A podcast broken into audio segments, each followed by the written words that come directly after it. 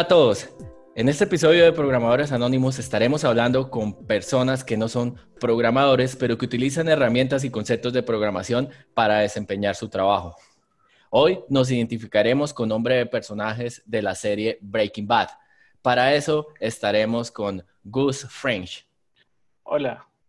Con Skyler. Hola a todos. Y con Badger. Hola, ¿cómo están? Bueno, sean todos bienvenidos al podcast.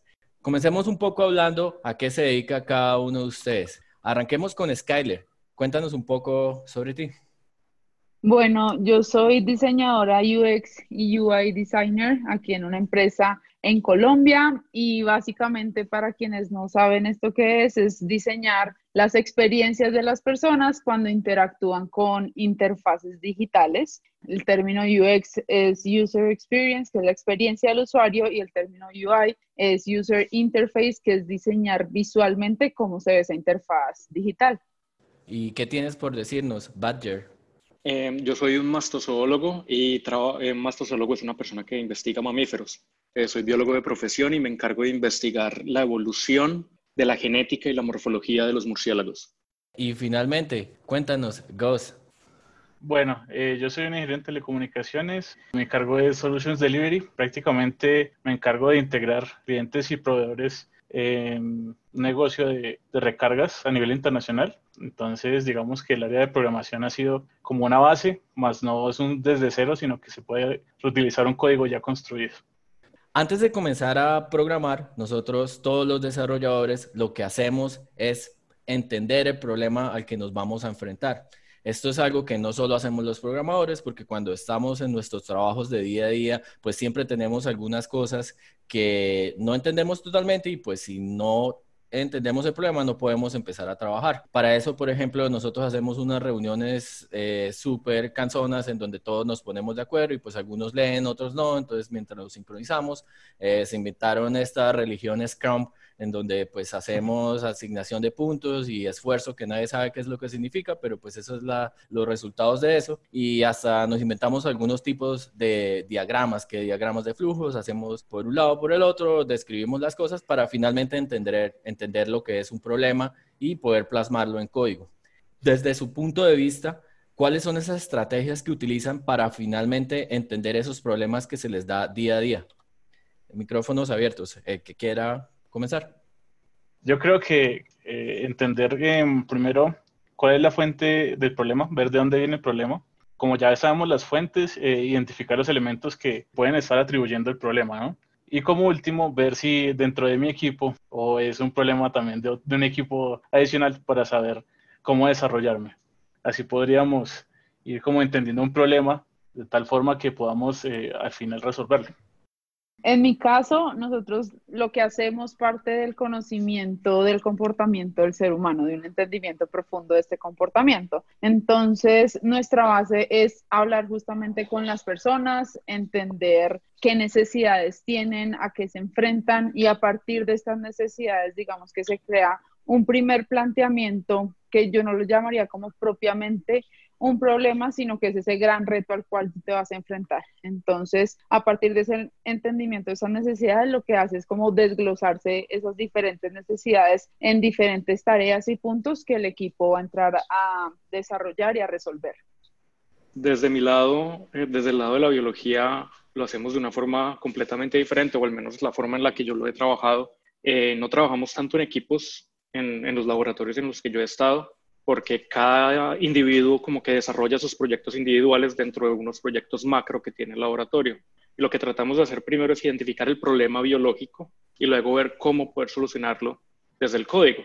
Por lo menos en la evolución de los murciélagos lo que hacemos es ver el ADN y ver el código genético y ver cómo este código genético cambia. Entonces tratamos de identificar el problema biológico, traducirlo a un problema que podamos resolver con una máquina para tratar de hacer una solución, sin necesariamente organizarnos en equipos y, y buscar cómo o solucionarlo de la forma en que Ghost y Skyler lo estaban mencionando. Les quería preguntar que de todos modos en, en algún punto tienen que interactuar con otras personas. Eh, si yo quiero mostrarle los resultados de algo que yo estoy haciendo para que él continúe haciendo y trabajando desde ahí, pues de cierta forma yo tengo que definir cosas. Nosotros en, programación utilizamos unos marcos de trabajo que me permiten, digamos, de cierta manera llevar un control de esa forma en cómo me comunico con los otros. En sus trabajos eh, tienen algunas reglas para comunicar esa información de unos a los otros. Yo opino que eso depende básicamente del grupo de trabajo. Sí, digamos que yo en mi grupo de trabajo somos muy flexibles intentamos eh, ser muy claros en lo, que, en lo que hacemos, pero sin atravesar como, digámoslo así, esa rigurosidad de ya decir, eh, de decir las cosas eh, de mala manera, porque en el tema de la programación son, son temas muy subjetivos, ¿no? También tú tienes una solución A, yo tengo una solución B, y pues la idea es que sea la solución más óptima sin llegar a tener algún, algún inconveniente con la persona. Pero pues digamos que entre reuniones lo, mejor es que sean reuniones flexibles para que sea un ambiente más amistoso y poder tener una solución eh, más óptima, creo yo. Bueno, desde mi experiencia, la manera como se genera esa comunicación es justamente hablando, como estamos discutiendo, digamos, comportamientos humanos y cómo se aterriza eso en diferentes elementos de una interacción o de una interfaz, pues lo que hace es más o menos contarse la historia, es entender cuál sería como el detonante de esa historia, en qué puede, digamos, eh, desembocar. Y pues en el equipo lo que hacemos es como tratar de descifrar esto. Entonces esto siempre se hace como con una comunicación, con un diálogo. Y en caso de que tengamos que pasar ese trabajo, digamos, a un equipo que no hace parte de nuestra disciplina, como por lo menos son las unidades de negocio, que son personas que vienen de disciplinas como administración, economía, etcétera. Lo que hacemos es contarles una historia a través de una serie de diapositivas y con esta historia lo que hacemos es como clarificar y colocar nuestro conocimiento en las palabras y el lenguaje de ellos. Sí, desde el lado de la biología creo que usamos una mezcla de, de lo que ustedes dos han mencionado porque cada investigación que hacemos tiene que ser reproducible. Si yo hago cierto tipo de investigación y encuentro unos resultados, cualquier otra persona en el mundo debería, con los mismos datos, llegar a los mismos resultados. Y lo que tratamos de hacer es hacer unas metodologías lo más detalladas posibles y proveer reportes o cuadernos de laboratorio acerca de todo lo que se hizo. Y esto se queda en cada laboratorio por donde uno va trabajando. Y en cada artículo que uno publica y cada investigación que uno está haciendo, tratar de dejar la mayor cantidad de material suplementario donde uno pueda explicar paso por paso qué y cómo se hicieron las cosas. Un dato curioso de eso que acabas de mencionar, Badger, es que nosotros manejamos un concepto en programación que se llama programación funcional y básicamente es eso que estás diciendo, que bajo las mismas entradas voy a obtener siempre los mismos resultados y pues si coloco un trabajo de investigación como si fuera una función, yo le ingreso los datos y cualquier tipo de datos que ingrese me va a generar los mismos resultados y valido ese modelo múltiples veces. Eh, y ya que les menciono un poco más de lo que es programación, les quería cambiar un poco pues, la dinámica de lo que estamos haciendo para tener una abstracción de lo que es programar. Cuando nosotros programamos, generamos un set de instrucciones que finalmente lo que le va a decir al computador es qué es lo que tiene que hacer. Si ustedes los miran de otra manera, nosotros los programadores hablamos con el computador, pero no solo hablamos con el computador a través del código, sino también con diferentes herramientas que utilizamos. Desde sus profesiones, ¿cómo ustedes hablan con el computador? Yo creo que yo hablo con el computador a través de las palabras de otros, porque yo no aprendí a programar o aprendiendo algún lenguaje en particular, sino aprendí buscando pequeños snippets de código de la gente que ya habían hecho cierto o ya habían resuelto cierto problema o ya habían desarrollado un pipeline para resolver un problema que uno tiene. Entonces uno empieza a buscar y a copiar y pegar pedazos de código de otra gente para tratar de resolver el problema. Entonces yo creo que no hablo muy fluido con el computador realmente. Bueno, en mi caso, la interacción con el computador y esa conversación la llamaría a una acción que es un poco más áptica, en donde únicamente no me comunico con los caracteres, sino que pues ustedes saben que un diseñador interactúa bastante arrastrando elementos, moviéndolos y siento que es como una relación mucho más como tangible en donde interactúo de diferentes maneras. Eh, digamos que ahorita actualmente no tengo contacto con código, entonces la manera como me comunico con él es justamente a través de interfaces en donde me puedo desplazar, donde puedo colocar diferentes elementos. Y adicionalmente, no solo en mi trabajo, sino en mi vida normal, siento que la comunicación con el computador se ha vuelto como mucho más íntima. Y esto es debido a que pues digamos el proceso que hay detrás, que es todo este proceso de inteligencia artificial, pues permite que el computador también te conozca y que te muestre contenido en programas como Spotify, en Netflix, etcétera, que es personalizado para ti. Entonces, por eso digo que aquí hay como una conversación mucho más íntima en donde el computador analiza mis decisiones y con base de eso, a eso me hace sugerencias que pueden estar afines a mis preferencias. Bueno, desde mi punto, si escribo algo de código, digamos que no es algo muy complejo. También aplico la técnica de, investigar eh, códigos ya escritos y probarlo sobre el código que, en el que estoy trabajando. Existen unos guidelines que son muy prácticos y ayudan mucho para optimizar el trabajo, pero digamos que la idea principal es eh, poderme comunicar de forma clara con la máquina, digamos, con el lenguaje de programación que estoy usando, y pues digamos que eso le da un poco más de, de picante el día a día. Obviamente, pues sin cometer ninguna locura, ¿no? Pues ya eso creo que es desde mi punto de vista. De todos modos, hay muchas herramientas con las cuales nosotros podemos interactuar con el computador y al fin y al cabo estamos interactuando con el procesador. Si bien yo escribo unas líneas de código para darle instrucciones al computador y genere una interfaz gráfica o, o genere comunicación con la base de datos, si estamos interactuando con la pantalla en Netflix o estamos prendiendo el computador, estamos generando un set de instrucciones preestablecidas que finalmente me permite hablar con el computador de alguna manera. Hay muchas personas que escriben eh, fórmulas en Excel, que estás escribiendo funciones en Excel, estás programando. Y lo mismo pasa con el tema de copiar, pegar. Hay una página que se llama Stack Overflow y básicamente todo el mundo postea preguntas ahí y se colocan eh, soluciones. Hace poco leí un chiste que hablaba de que ahora existen los Full Stack Overflow Engineers entonces, básicamente todos copian y pegan a cada rato, entonces se, se, vuelve eso. Pero bueno, ya que estamos hablando de este tema, hablar con el computador, se ve en la cabeza algo con respecto a los idiomas como tal. Yo, hoy en día, entre las cosas que siempre digo cuando estoy en una entrevista es, conozco español, estoy todavía en mi proceso de pelear con el inglés, pero conozco muy bien JavaScript y ahora conozco Python. Entonces esos son mis idiomas que yo hablo. ¿Qué tan lejos creen ustedes en que todas las personas van a agregar lenguajes de programación como sus habilidades básicas de comunicación? Yo creo que eso va a ser una realidad. Eh, en el futuro los trabajos que son manuales van a ser optimizados y van a ser robots.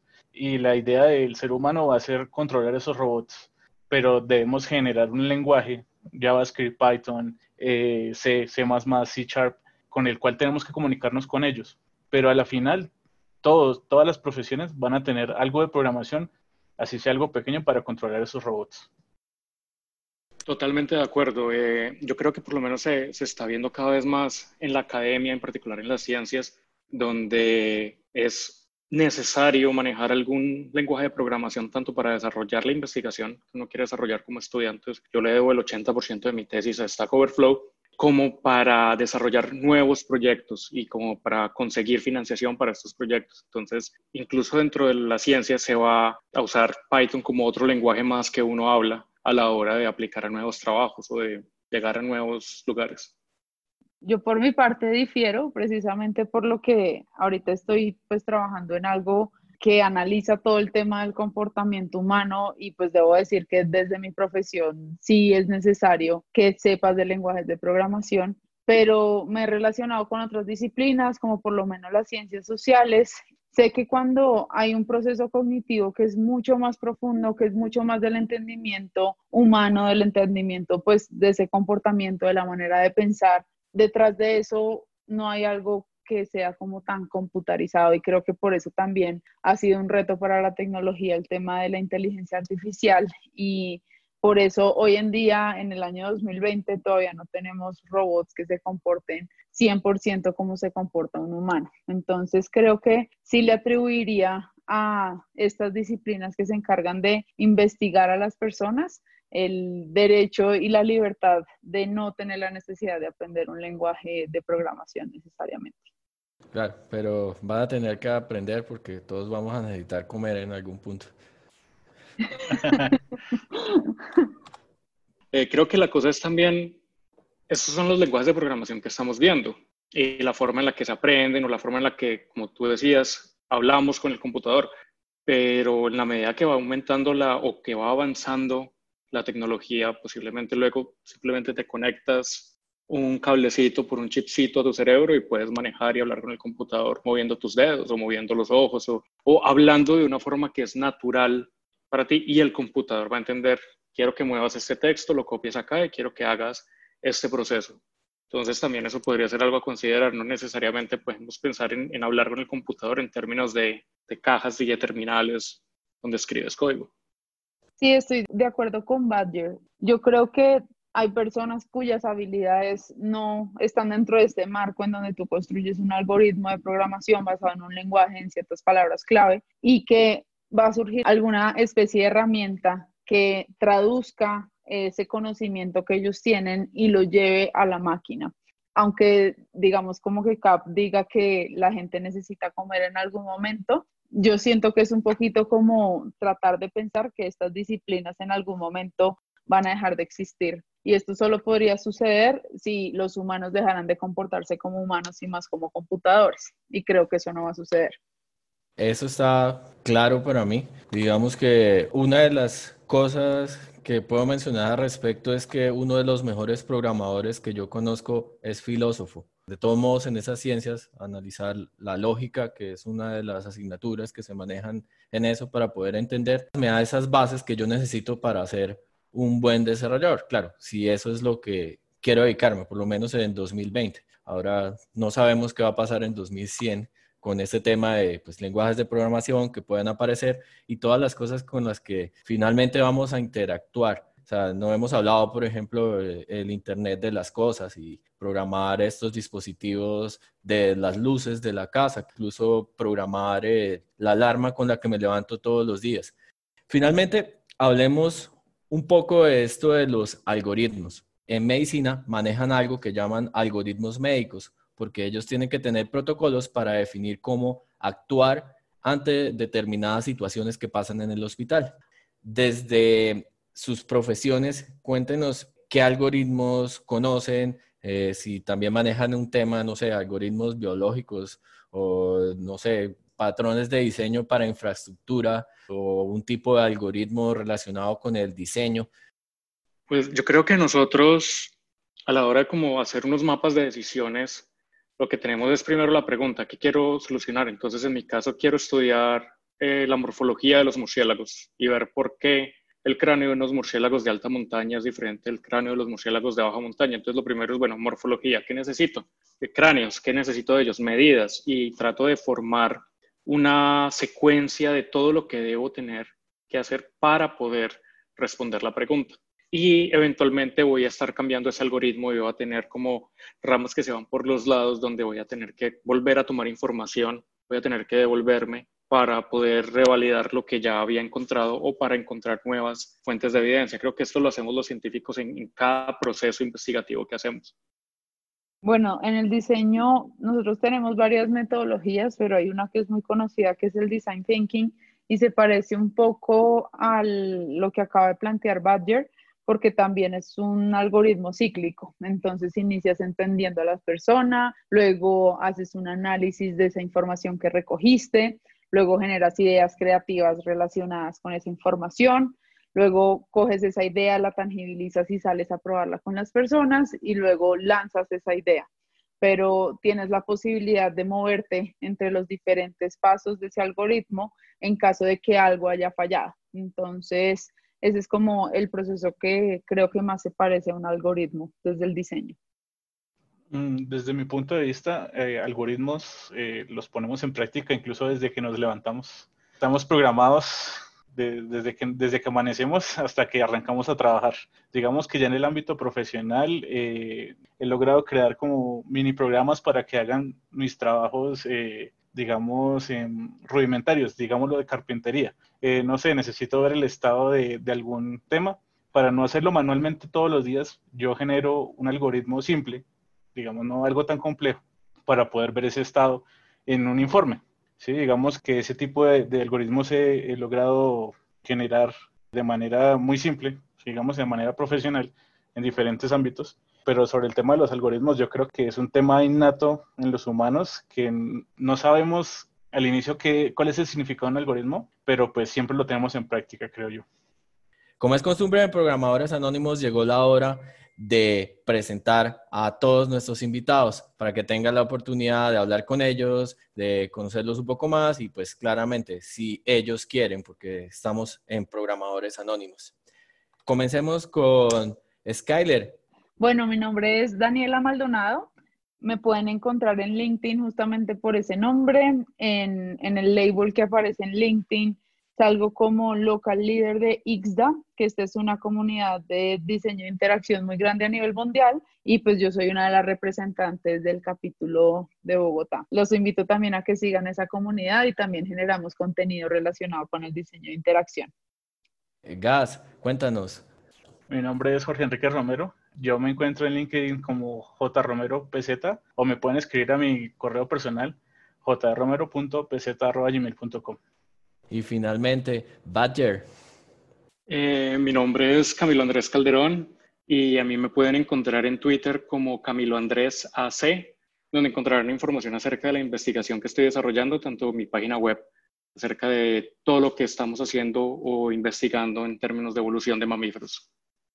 Muchas gracias a ustedes por su tiempo, muchas gracias a todos por escucharnos. Este fue el capítulo número 12 de Programadores Anónimos y buena ciencia a todos.